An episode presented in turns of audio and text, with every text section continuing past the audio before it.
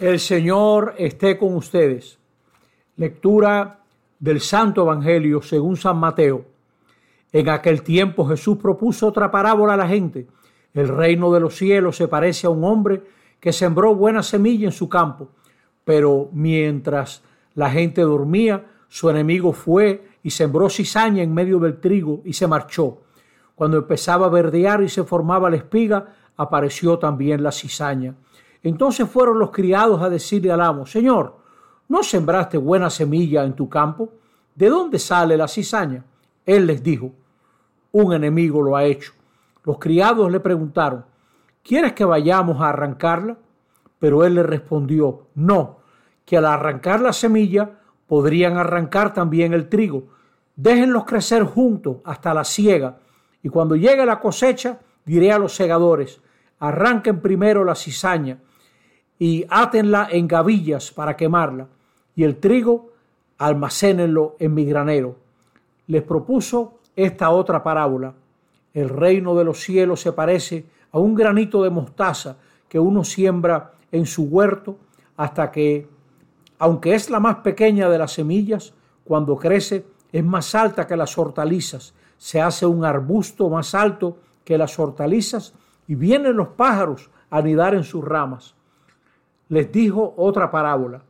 El reino de los cielos se parece a la levadura. Una mujer la amasa con tres medidas de harina y basta para que todo fermente. Jesús expuso todo esto a la gente en parábolas y sin parábolas no les exponía nada. Así se cumplió el oráculo del profeta. Abriré mi boca diciendo parábolas, anunciaré los secretos desde la fundación del mundo. Luego dejó a la gente y se fue a casa. Los discípulos se le acercaron a decirle, acláranos la parábola de la cizaña en el campo. Él les contestó, el que siembra la buena semilla es el Hijo del Hombre. El campo es el mundo.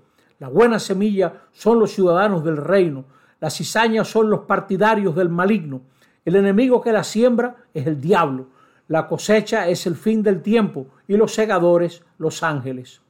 Lo mismo que se arranca la cizaña y se quema, así será al fin del tiempo. El Hijo del Hombre enviará a sus ángeles y arrancarán de su reino a todos los corruptores y malvados y los arrojarán al horno encendido.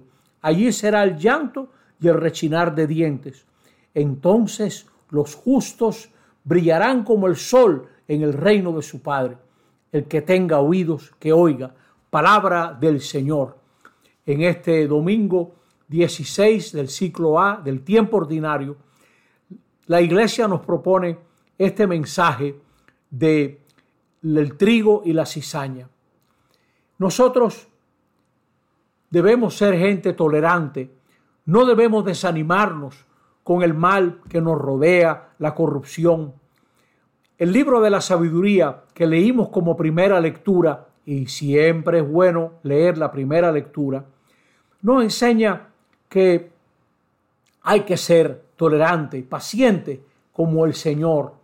Dice, tú, poderoso soberano, juzgas con moderación y nos gobiernas con gran indulgencia, con gran compasión, porque puedes hacer cuanto quieres. O sea, que ya el libro de la sabiduría se da cuenta que Dios es compasivo y así tenemos que ser. Probablemente el libro de la sabiduría fue el último libro escrito del Antiguo Testamento. Ahí aparece un Dios que no tiene que justificarse ante nadie. Hoy en día mucha gente quiere prestigiar a Dios atribuyéndole el mismo pensamiento que tienen ellos, que se creen la gran cosa. Y así arman un Dios como ellos, que tiene los mismos enemigos que tienen ellos y tiene la misma moral que tienen ellos. Pero eso es falso, porque Dios, si tiene algo, es que tiene compasión, amor por todos, muy especialmente por los que están lejos, por los pecadores. Jesús nos enseña que vivimos en un mundo difícil, donde hay cizaña, donde hay trigo, cizaña sembrada de noche. Hay muchas cosas que no están bien, pero a nosotros nos toca respetar, nos toca descubrir lo que hay de bueno en tantas situaciones que nos rodean. Fíjense el Concilio Vaticano II en el decreto Nostra Aetate, en el número uno, presenta a la Iglesia que considera con sincero respeto los modos de obrar y de vivir, los preceptos y doctrinas, que aunque discrepen mucho de lo que ella mantiene y propone, no pocas veces reflejan, sin embargo, un destello de aquella verdad que ilumina a todo hombre, a toda mujer. Tengamos esa actitud de aprovechar lo bueno, de ver cuánta cosa buena hay.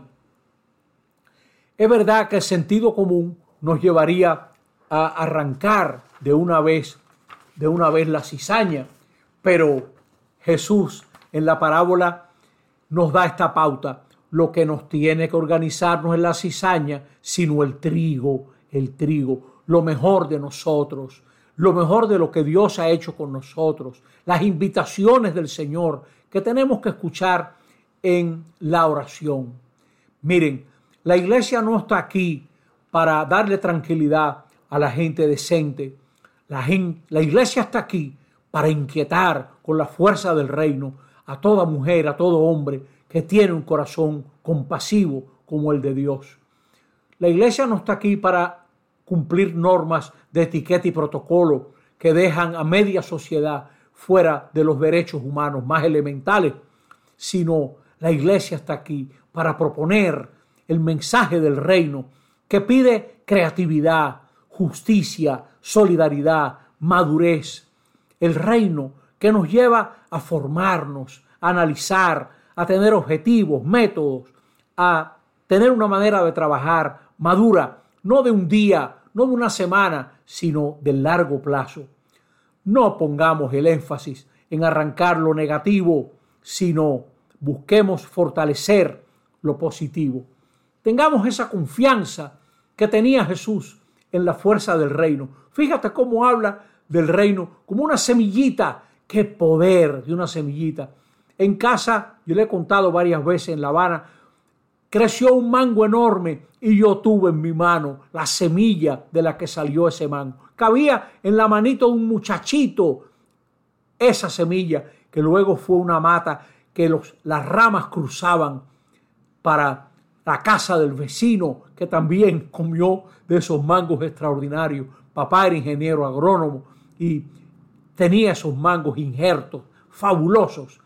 Pues así es el reino una semilla que va creciendo. Tengamos esa confianza que si sembramos, la semilla misma va a generar esos dinamismos. Y Jesús compara el reino con la levadura que se pone en la masa para hacer pan y levanta el pan entero.